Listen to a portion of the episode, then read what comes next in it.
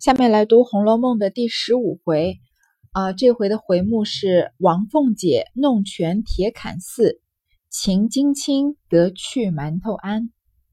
啊，我读这一节的时候，今天是父亲节，啊，也不知道我的这个听众里面有没有是做父亲的，祝大家父亲节快乐。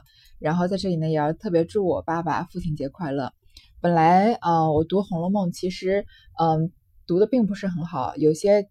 见解可能也不够深刻，在很多很懂《红楼梦》的人面前，应该也算是班门弄班门弄斧了。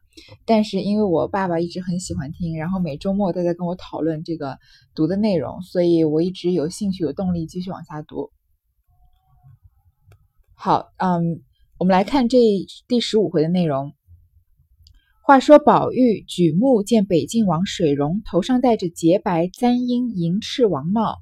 穿着江崖海水五爪龙白蟒袍，系着碧玉红红听带，面如美玉，目似明星，真好秀丽人物。宝玉忙抢上来参见，水溶连忙从轿内伸手出来挽住，见宝玉戴着束发银冠，勒着双龙出海抹额，穿着白蟒箭袖，围着攒珠银带，面若春花。目如点溪，水溶笑道：“名不虚传，果然如宝似玉。”因问：“闲的那宝贝在哪里？”宝玉见闷，见问，连忙从衣内取了递与过去。水溶细细的看了，又念了那上头的字，因问：“果灵验否？”贾政忙道：“虽如此说，只是未曾试过。”水溶一面几口称其道义。一面理好彩绦，亲自与宝玉戴上，又携手问宝玉几岁，读何书。宝玉一一的答应。这个北静王和贾宝玉第一次见面啊，就非常的投缘。两个人看对方啊，长得都非常帅，穿戴都非常华丽。首先，北静王作为作为一个王爷嘛，他当然穿着王爷才能穿的这个五爪龙白蟒袍。然后呢，呃，面入美玉，目似明星。就是非常的风流倜傥。曹雪芹形容北静王的两个长相的两个字啊，叫做秀丽。宝玉啊，就连忙抢上了参见。我们都知道贾宝玉啊，是最讨厌跟这种官场上的人来往的。他讨厌他，他怕自己的父亲贾政嘛，也不喜欢家里的那些食客，像沾光善聘人那些的。然后呢，也后面也看出来，他很不想去见贾雨村这种在仕途里面摸爬摸爬滚打的。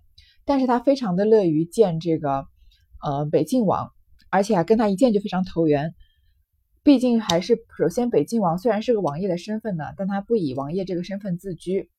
而呃，北静王跟贾府的关系又特别好，然后他又相貌英俊，为人又很谦和，这些素质都是贾宝玉很喜欢的。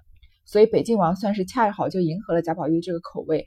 所以这个一直厌恶官僚的贾宝玉啊，愿意跟北静王来往。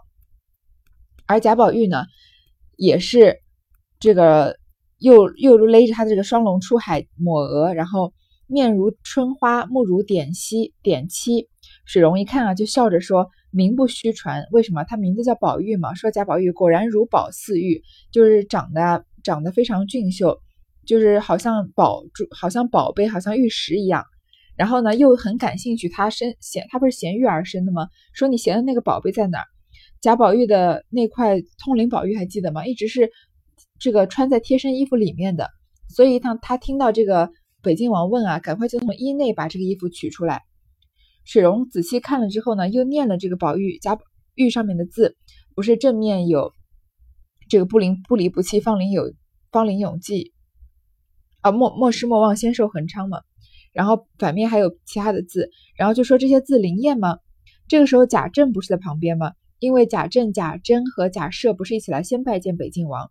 然后贾政赶快就抢着说呀，虽然这么说啊，虽然说是衔玉而生的，虽然上面写的这些字啊，但是还没有试过，还不知道是不是真的灵验。水溶呢一面就觉得很奇怪、很奇异，一面啊亲自理好这个彩绦，玉下面不是垂着这个红色的丝绦吗？他把它理好，然后亲自给宝玉戴在脖子上，又携手又抓着宝玉的手问宝玉几岁，读什么书。那对他一第一次见面就可见是非常的亲热了吧？他们俩的相处也算是非常和谐，互相一见面啊就觉得有点相见恨晚的意思。然后呢，宝玉就一一的答应。水溶见他语言清楚，谈吐有致，一面又向贾政笑道：“令郎真乃凤居龙居凤雏，非小王在世翁前唐突，将来雏凤亲于老凤身，未可量也。”贾政忙陪笑道：“犬子岂敢谬陈金奖？赖潘俊于真，果如是言，亦因身辈之信矣。”水溶听见贾宝玉回答他问题啊，言语清楚，谈吐又很大方，就向贾政笑道呀：“说你的儿子令郎啊，真是龙居凤雏，真是龙和凤的这个后代，就是以后一定是个人物，不是非小王在诗翁前唐突，诗翁就是对着贾政的尊称嘛。说小王我不是我啊，在这个嗯世翁面前想怕唐突了你，或者是要故意夸赞你的儿子。”是将来雏凤亲于老凤身，小就是嗯，雏凤就是年纪很小的凤凰嘛，小凤凰，它的声音啊，唱出来比老凤凰的声音还要清亮，还要好听。意思就是以后贾宝玉的出息啊，可能比贾政还要大呢。贾政赶快就陪笑说：“犬子就是对自己儿子的尊这个呃贱称嘛，说我的儿子呀，怎么能敢这样子承望？”王爷夸奖呢？如果真的是这样的话，也是应生辈之幸，也是我这一辈啊进进这个翰林院读书的这这辈学生的幸事了。这个赖藩郡于真是一个比较文言文的说法，也其实就是一句客套话。赖就是依赖凭借，我们现在还会说赖您的这个福气还是什么呢。嗯，藩郡就是。指北晋王对北晋王的尊尊称，余就是剩下来的，真就是福气的意思。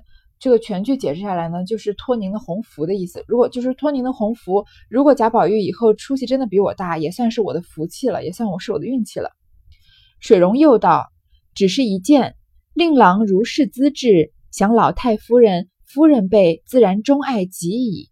但吾辈后生，甚不易中逆。”中逆则未免荒失学业。昔小王曾导此辙，想令郎亦未必不如是也。若令郎在家难以用功，不妨常到寒地。小王虽不才，却多蒙海上众名士凡治都者，未有不令垂青目。是以寒地高人颇具，令郎常去谈会谈会，则学问可以日进矣。贾政忙躬身答应。北郡王、北郡王水溶夸完了贾宝玉啊，就要说一件事情，说令郎啊，您儿子资质这么好，想必他的奶奶、他的妈妈都非常的溺爱他。但是像我们这一辈的人呀，如果呃受受够了溺爱的话，不免会荒废学业。曾经啊，我本人就曾经呃吃过这个亏，走过这个弯路。想起来啊，你儿子贾宝玉啊，有可能也会走这个弯路。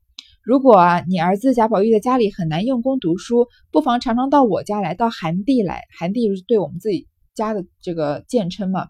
说我虽然没有什么文化，这个不太会读书，但是我们家里有很多这个名士、名士凡治都者，有很多有文化的人在我们家。呃，未有不令垂青目，一定会有人啊，能嗯看得上这个贾宝玉的资质，然后跟他多交流交流。这样的话，虽然我们家是个寒地，但是我们家有很多高人聚在一起。如果这个贾宝玉常常来我们家去谈论学习的话呢，他的学问就可以日进增进了。贾政连忙就答应了。其实这这么长一段话，史荣只表达了一个中心思想：以后让贾宝玉常来我家玩，对吧？因为他们俩这个有有点一见如故。然后，呃，北京王是说贾宝玉。不怕他荒废学业，他资质太好，怕他荒废了学业可惜，不如来我家多听听我们家这些门人的教诲之类的。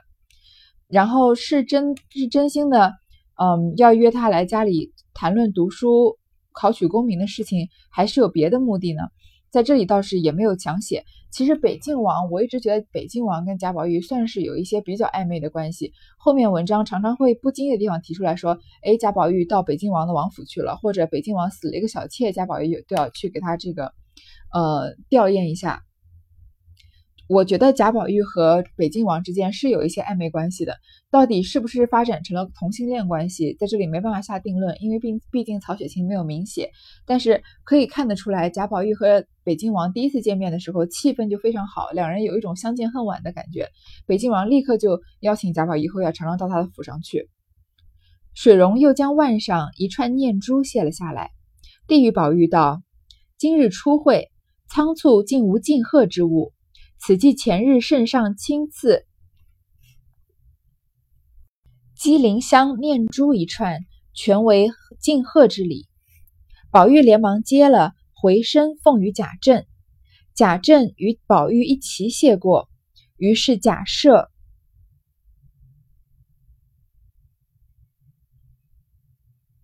贾珍等一齐上来请回余。水溶道：“逝者已登仙界。”非碌碌你我尘寰中之人也。小王虽上刀天恩，须邀俊袭，岂可越仙两而进也？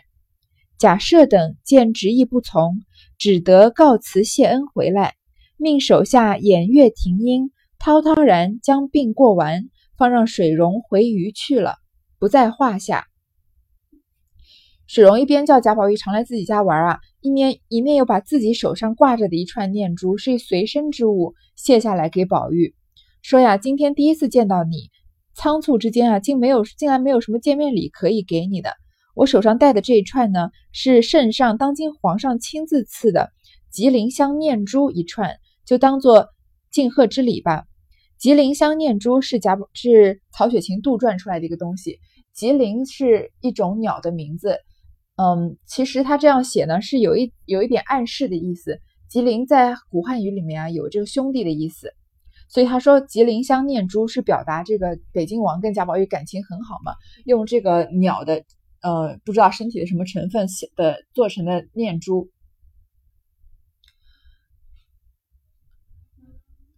然后呢，贾宝玉就赶快接了，把这个这串念珠啊给了贾政，然后他们就谢谢过水溶。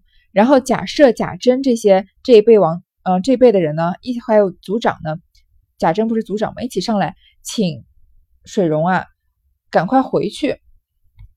水溶就说：“这个逝者已登仙界，秦可卿死了，他已经不是我们世间的人了。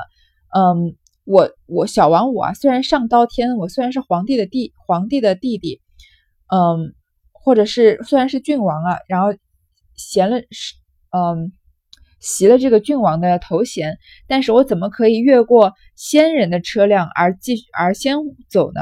意思就是说我不能在秦可卿的这个灵灵柩还没有通过之前啊，我先走，因为这样对这个仙界的人不敬。我毕竟是尘世中的人嘛。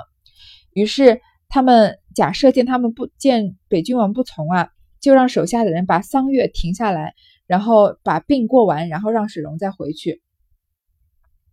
这样，北晋王初见贾宝玉，贾宝玉初见北晋王的这段就结束了。且说宁府送殡一路热闹非常，刚至城门前，又有贾赦、贾政、贾珍等助同僚属下各家祭棚接济，一一的谢过，然后出城，径奔铁槛寺大路行来。彼时贾珍带贾蓉来到祝长辈前，让坐轿上马，因而贾赦一辈的。各自上了车轿，贾珍一辈的也将要上马。凤姐儿因记挂着宝玉，怕他在郊外纵性逞强，不服家人的话。贾政管不着这些小事，唯恐有个失闪，难见贾母，因此便命小厮来唤他。宝玉只得来到他车前。凤姐笑道：“好兄弟，你是个尊贵人，女孩一样的人品，别学他们猴在马上，下来。”咱们姐俩坐个车，岂不好？宝玉听说，忙下了马，爬入凤姐车上，二人说笑前来，说这个宁府送殡啊，一路都非常热闹，然后又有一些祭棚要接济的啊，他们嗯都要谢过这些设立祭棚的人，像北静王这样的人，然后出城一直往铁槛寺那边走。这个时候呢，贾珍带着贾蓉。嗯，来到祝长辈前，让他们呢坐轿子的坐轿子，上马的上马。反文旁的这一辈，贾赦、贾政，因为他们年纪稍大嘛，所以都让他们上了轿子。贾珍这一辈，王斜玉旁的这一辈呢，都要上马的。然后凤姐呢，怕贾宝玉一个人啊，他年纪小嘛，在外面在郊外没怎么出过贾府，在外面纵性逞强，不听别人的管，贾政又管不了这些事情，所以呢，担心贾宝玉会有个什么闪失，不能回去禀贾母的命，所以就让小厮把贾宝玉叫过来，然后就说呀：“好兄弟，你是个尊贵人，你好像女孩一样的人品。他就是他知道贾宝玉喜欢女孩子嘛，所以就说你虽然是个男人啊，但是你跟女孩子是一样的人品。”不要选那些男人猴在马上来跟我一起坐车不好吗？贾宝玉听说啊，就下了马，来到凤姐的车上，二人就说着笑着继续往前走。这一段呢，其实故意要让贾宝玉和凤姐在一起，为后面要触发的这个剧情啊做一个铺垫。不一时，只见从两边，只见从那边两骑马压地飞来，离凤姐车不远，一齐窜下来，扶车回说：“这里有下处。”奶奶，请歇更衣。凤姐急命请邢夫人、王夫人的侍下。那人回来说：“太太们说不用歇了，叫奶奶自便吧。”凤姐听了，便命歇了再走。众小厮听了一带辕马，岔出人群，往北飞走。宝玉在车内急命请秦相公。过了一会儿啊，有两骑马，有两匹马压地飞来，这个跑的速度很快，离着凤姐速度不远啊。就有人窜下来，扶着车回凤姐的话，说这里有下处，奶奶请歇更衣。说这边可以下车，让这个奶奶就是王熙凤啊，可以休息休息，换件衣服。很奇怪啊，为什么在送病的路上要休息换衣服呢？其实更衣啊是一个比较文明的说法，就是上厕所的意思。因为那个时候的年那个年代又没有公共公共厕所，不能随时下来上厕所嘛，所以嗯在。平在一路上，在这个送教的送祭的地方啊，嗯，路过的途中有一些事先贾家安排好的地方，或者是有可能跟贾家有亲属关系的，或者是贾家给了一点钱，呃，让他们就是提供一下这个临时方便的地方，就让上这些女眷们啊可以下来上厕所，所以就叫她请歇更衣。凤姐就赶快找命人请邢夫人和王夫人，问他们要不要下来。然后那个人来回收呢，太太们说不歇了，他们可能不需要上厕所，让奶奶自便吧。然后凤姐想去小姐，她就命歇了再走。于是这些小厮就把凤姐这一一片的车马岔出人群往北走了。宝玉听说要下来，小姐们要休息，就赶快在车内请秦相公，他想跟秦钟一起玩嘛。那时秦钟正骑马随着他父亲的叫，忽见宝玉的小厮跑来。请他去打尖。秦钟看时，只见凤姐儿的车往北而去，后面拉着宝玉的马，搭着安龙，便知宝玉同凤姐坐车，自己也便带马赶上来，同入一庄门内。早有家人将众庄汉撵进，那那庄农人家无多房舍，婆娘们无处回避，只得由他们去了。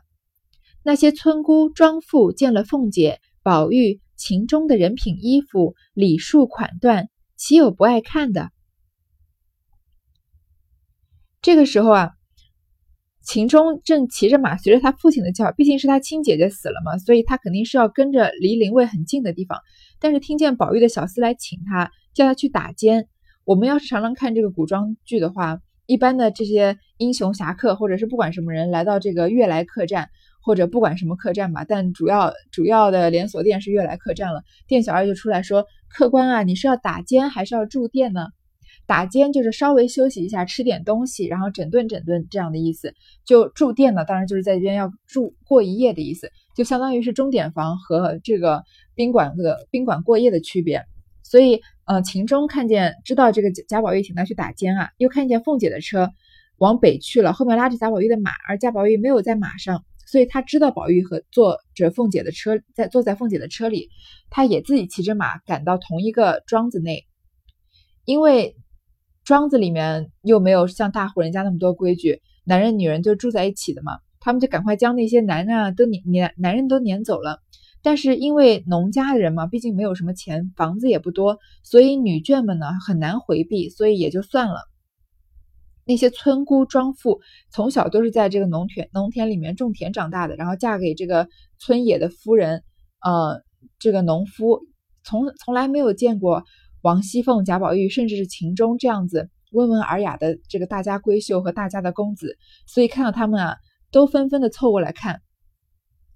如果有一些就是城市里长大的孩子呀，嗯，在比如说清明节要回这个祖坟去祭祖的时候，我小时候还有这种经验，就是嗯，家里的亲戚啊开着车去嗯比较边偏远的地方，因为祖坟在那里嘛，去祭祖。那个村庄里的人啊，看到车子就新奇的不得了，一群人都围上来看着，然后感觉没有怎么看过城里面城里面来的人和没有怎么看过城里的车。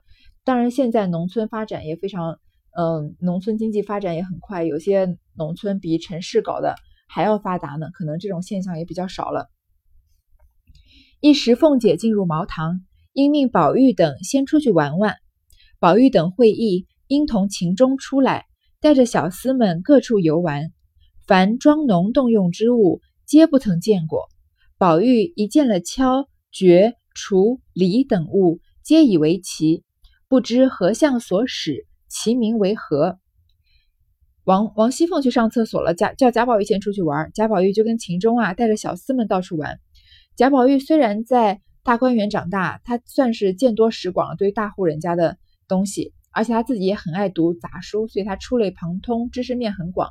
但是这样的大家公子，怎么可能看的看过这些农庄里面种田用的东西呢？所以啊，那些铁锹呀、橛呀、锄子啊、犁。犁等等东西，他每一样都觉得奇怪，从来没见过，不知道是用来干嘛的。那些小厮啊，都在旁旁边一一的告诉贾宝玉，这个是什么，用来怎么种田的，说明这个原委。就像我们有一句古话叫“没吃过猪肉也见过猪跑”嘛。但我们现在长大的很多城市长大的孩子都是吃过猪肉没见过猪跑了。贾宝玉就是这种吃过猪肉没见过猪跑的人，所以他看到农村里面用的东西都觉得很新奇。宝玉听了，应点头赞道：“怪道古人诗上说，谁知盘中餐，粒粒皆辛苦，正为此也。”一面说，一面又支一间房间，只见炕上有个纺车。宝玉又问小厮们：“这又是什么？”小厮们又告诉他原委。宝玉听说，便上来拧转作耍，自为有趣。贾宝玉啊，听到这些。种庄稼用的工具呢，就说怪不得古人诗上说“谁知盘中餐，粒粒皆辛苦”，就是因为这样子呀，因为种田不容易嘛。一边说着，又来到一个房间，看见炕上有个纺车，就是织布用的嘛。贾宝玉又没见过这个纺车了，又问小厮说这是什么？小厮就告诉他原委，说这个是纺纱用的呀，怎么纺？然后宝玉说着呢，就上来拧转着这个纺车玩儿，觉得很有趣。只见约。只见一个约有十七八岁的村村庄丫头跑了来，乱嚷：“别冻坏了！”众小厮忙断喝拦阻。宝玉忙丢开手，陪笑说道：“我因为没见过这个，所以试他一试。”那丫头道：“你们哪里会弄这个？站开了，我防御你瞧。”秦钟暗拉宝玉笑道：“此卿大有意趣。”宝玉一把推开，笑道：“该死的，再胡说我就打了。”说着，只见那丫头纺起线来。宝玉正要说话时，只听那边老婆子叫道：“二丫头，快过来！”那丫头听见，丢下纺车，一进去了。宝玉正在玩这个纺车的时候啊，有一个十七八岁村庄里他们歇息的这个农庄的一个女孩子跑过来，大喊说：“不要弄坏了！”为什么？因为纺车这个纺线的东西非常的精细。我们之前不是说了一个典故，一个女人，一个在家里纺线，她的老公不好好读书，然后读跑了读了一半跑回家来了，她就一把把这个纺车的线的线全部都剪断了嘛。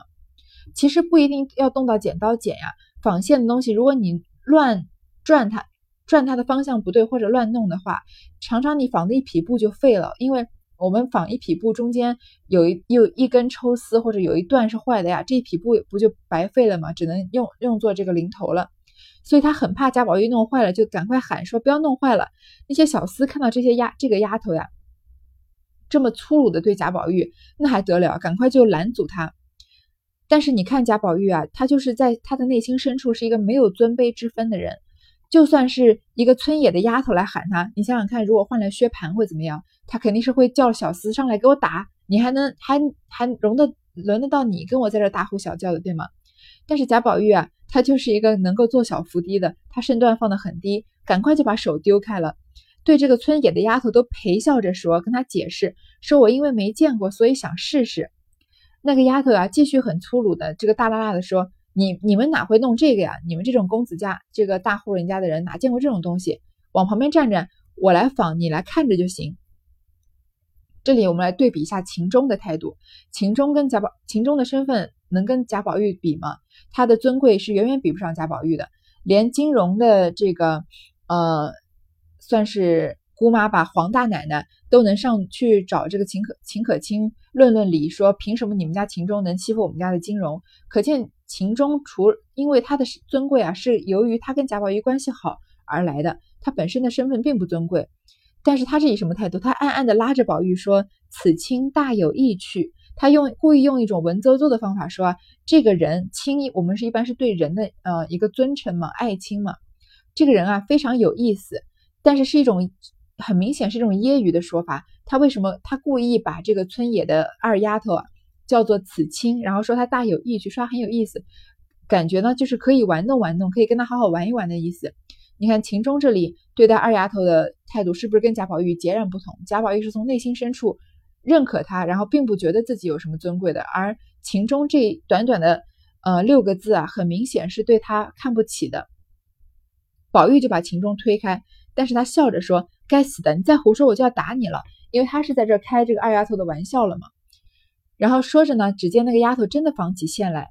宝玉正要跟他继续搭话呢，有个老婆子赶快把二丫头喊过去，说：“二丫头快过来，她不应该跟这些公子们有过多的接触。”那丫头听见，丢下纺车就走了。宝玉怅然无趣，只见凤姐打发人来叫他两个进去。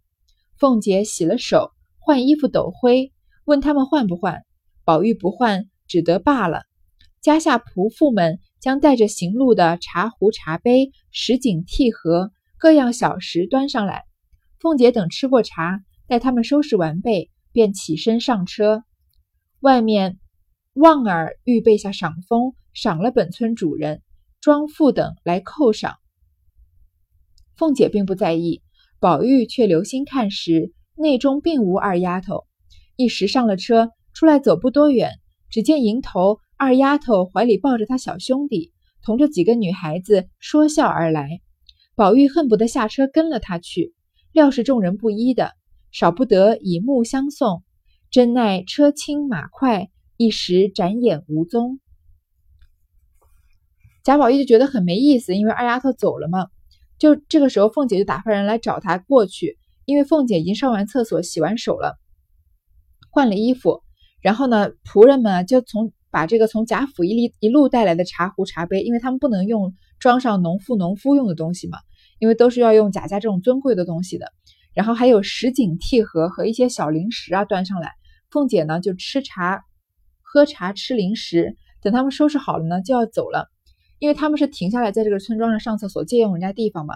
所以旺儿还记得旺儿吗？他媳他和他媳妇儿都是嗯宁国府管事的人，就用。拿钱啊，赏了这个村庄的主人，村庄的妇女们啊，都来叩谢贾府的赏赐。凤姐当然不在意这些村妇的行为了，但是贾宝玉想要看一看二丫头在不在，因为他他其实对女孩子都是有种疼惜的，不管是大观园里面那些嗯娇俏金贵的女孩子，还是外面的随便停脚的一个村庄里这个粗野的声音很大的女孩子，他都很留心。但是来叩谢的人并没有二丫头。等等到他上了车，出来走不远的时候啊，看见二丫头怀里抱着他的小弟弟，然后呢，跟几个女孩子有说有笑的往前走。宝玉这个时候就恨不得下车跟了他走，但是呢，就知道众人肯定不可能让他走的，所以呢，就目送他。怎奈车轻马快，一时间啊，就转转眼就无影无踪了。这里曹雪芹特地安排出场的二丫头呀，就是一个。呃，非常灵巧又淳朴，而且没有阅历比较浅的一个村姑的形象，在脂砚斋对《红楼梦》的这个批本里批了，在这个二丫头的批注是如闻其声，如见其形，好像能听到她的声音，好像能看到她的样子，说这个对呃二丫头的描写非常的形象，而且很多人猜测啊，《红楼梦》原稿的八十回以后啊，有可能宝玉和和二丫头有这个重逢的情节。这里为什么嗯读起来觉得有点突兀？贾宝玉也不过就见了这个二丫头一面，为什么在车上就有这种恨不得能下车跟了她去的这个感觉？我在这里比较赞同啊，是一种所谓的虚写。虚写啊，就是不太需要符合事实，而且嗯，可能跟书中的情理有一点不合，有一点有可能不通情理。但是呢，是呃在当时啊有感而发，所以也算是合理的，不是嗯不愿意分明的如实的说。在嗯说二丫头的这一段啊，就是其实贾宝玉想要跟着二丫头走，他不可能真的想跟二丫头走的。他他你说他想跟林妹妹走，跟宝姐姐走都有可能，但是怎么可能看到一个纺线的女孩子就想跟他走了呢？其实嗯，宝玉为之倾倒的不仅仅是二丫头这个呃淳朴灵巧的这个村姑的形象，也是对于田庄生活这种朴素自然，还有辛辛苦劳动。嗯的这种爱好和憧憬，所以在我们有时候也会有一刹那的时候，突然觉得啊，如果我也会这样就好了。比如说你出去旅游的时候，突然想啊，如果我一辈子住在这里，真多好。这种想法你把它写下来的话，写下来的话，其实也是一种虚写。就因为在那一刻你的感情是真实的，但是总的来说，你冷静下来想一想，就知道是不可能的，对吗？好，嗯，贾宝玉在村庄偶遇二丫头的这一段呢，就过去了。我们这一段先读到这里。